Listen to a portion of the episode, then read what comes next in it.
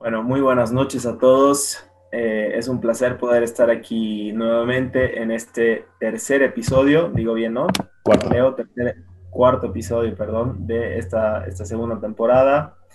En este caso lo tenemos al, al gran Boris Arias, tremendo jugador de tenis, que tengo el gusto de conocer además hace, hace bastante tiempo ya, cuando éramos, cuando éramos chicos, éramos adolescentes, que bueno, yo también jugaba tenis, he jugado tenis un par de años y se ve que él siguió muchísimo tiempo más eh, con esto del tenis, ¿no? Hasta, hasta, hasta ahora mismo que lo lleva a nivel profesional, así que bueno, te vamos a dar la bienvenida enseguida, Boris, y muchísimas gracias por poder estar aquí.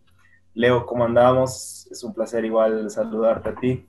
¿Cómo andan, hermanazo? Todo en orden, acá muy contento, como decías, de tener a, a Boris como invitado. La verdad que muy interesante, un lujo por todo lo que comentabas, ¿no? Y seguramente nos va a contar un poco más de lo que es su experiencia, cómo arrancó en el tenis, eh, cómo vive el día a día ahora, digamos, con las exigencias, con los viajes y todo eso. Así que va a ser una gran charla. Claro que sí. ¿Cómo estás, Boris?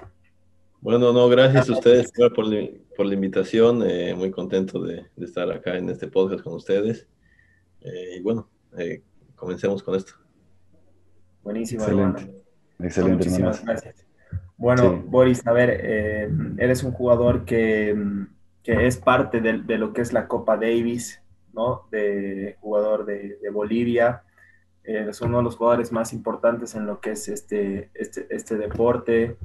Eh, contanos un poquito cómo, cómo arranca tu, tu pasión por el tenis, eh, cómo arranca tu, tu carrera.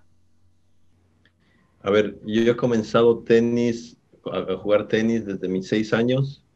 Eh, era porque me llevaban al club eh, a verlo a mi hermano entrenar de chico. Y bueno, ahí los entrenadores que me veían ahí afuera me, me invitaron a, a, a jugar y empecé a pasar clases ahí en el Tenis La Paz, en La Paz. Y bueno, desde ahí es que comienzo con este deporte, ¿no? Que ahora, como, como decías, ya lo juego profesionalmente. Obviamente pasa por millones de etapas desde juniors, como decías, que hemos jugado tantos nacionales juntos, igual con varios Ah. chicos de, de Cochabamba, de Santa Cruz, bueno, con, con- que, esa, que esa etapa, creo, de, de juniors, que ¿no? desde los 10, 12, 18, jugando nacionales, viajando a esos torneos, eh, era muy interesante. Yo la pasaba increíble, por lo menos, y eso es lo que me llevaba a seguir.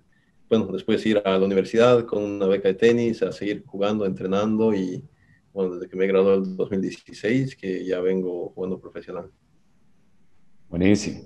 Está buenísimo eso. Wow. Es, es una edad bien interesante, ¿no? Los seis años. Claro, tal cual, es, es, es una edad muy interesante. Yo creo que hay muchos chicos que tal vez pueden empezar antes o un poco después, pero es, es una edad, yo creo, buena para, para arrancar y todo eso, porque te proyecta un poco, ¿no? Para lo que va a ser el resto de tu vida en el tenis y todo. Y sobre esa línea, ¿cuándo dirías que tal vez fue eh, que te diste cuenta o por medio de alguna competencia, digamos, que te fue muy bien y que fue un, un aventón y dijiste, listo, o sea, quiero hacerlo esto de manera más seria o en alto rendimiento, si se quiere?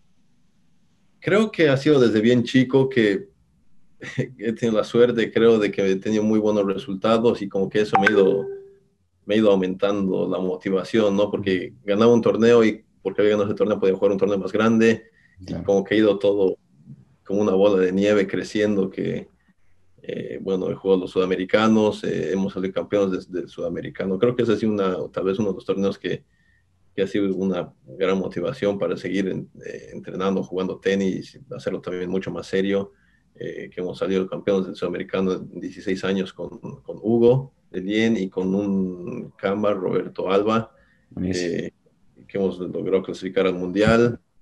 Eh, ese, ese torneo mundial igual ha sido una experiencia increíble, ¿no? Que es, es Ah. La- como la Copa Davis, pero de, eh, de juniors hasta los 16 años, ¿no? Y que van, Buenísimo. jugadores que estaban, que ahora después los ves, ¿no? Que están top 100, como Hugo, obviamente, había un argentino Londero, un checo, Giri Vesely, hay un americano, Marcos Girón, bueno, hay varios jugadores que desde esa etapa, ¿no? Que, que se los ve, que los ves ahí, que juegan los torneos y que, y que te motivan, ¿no? Bueno, obviamente ahí no sabes qué es lo que, lo que van a, pueden llegar a hacer o van a hacer, pero es una motivación jugar esos torneos con chicos de todo el mundo, ¿no? Claro, Claro. buenísimo. Sí, sí, sí. Eh, debe ser una, una tremenda experiencia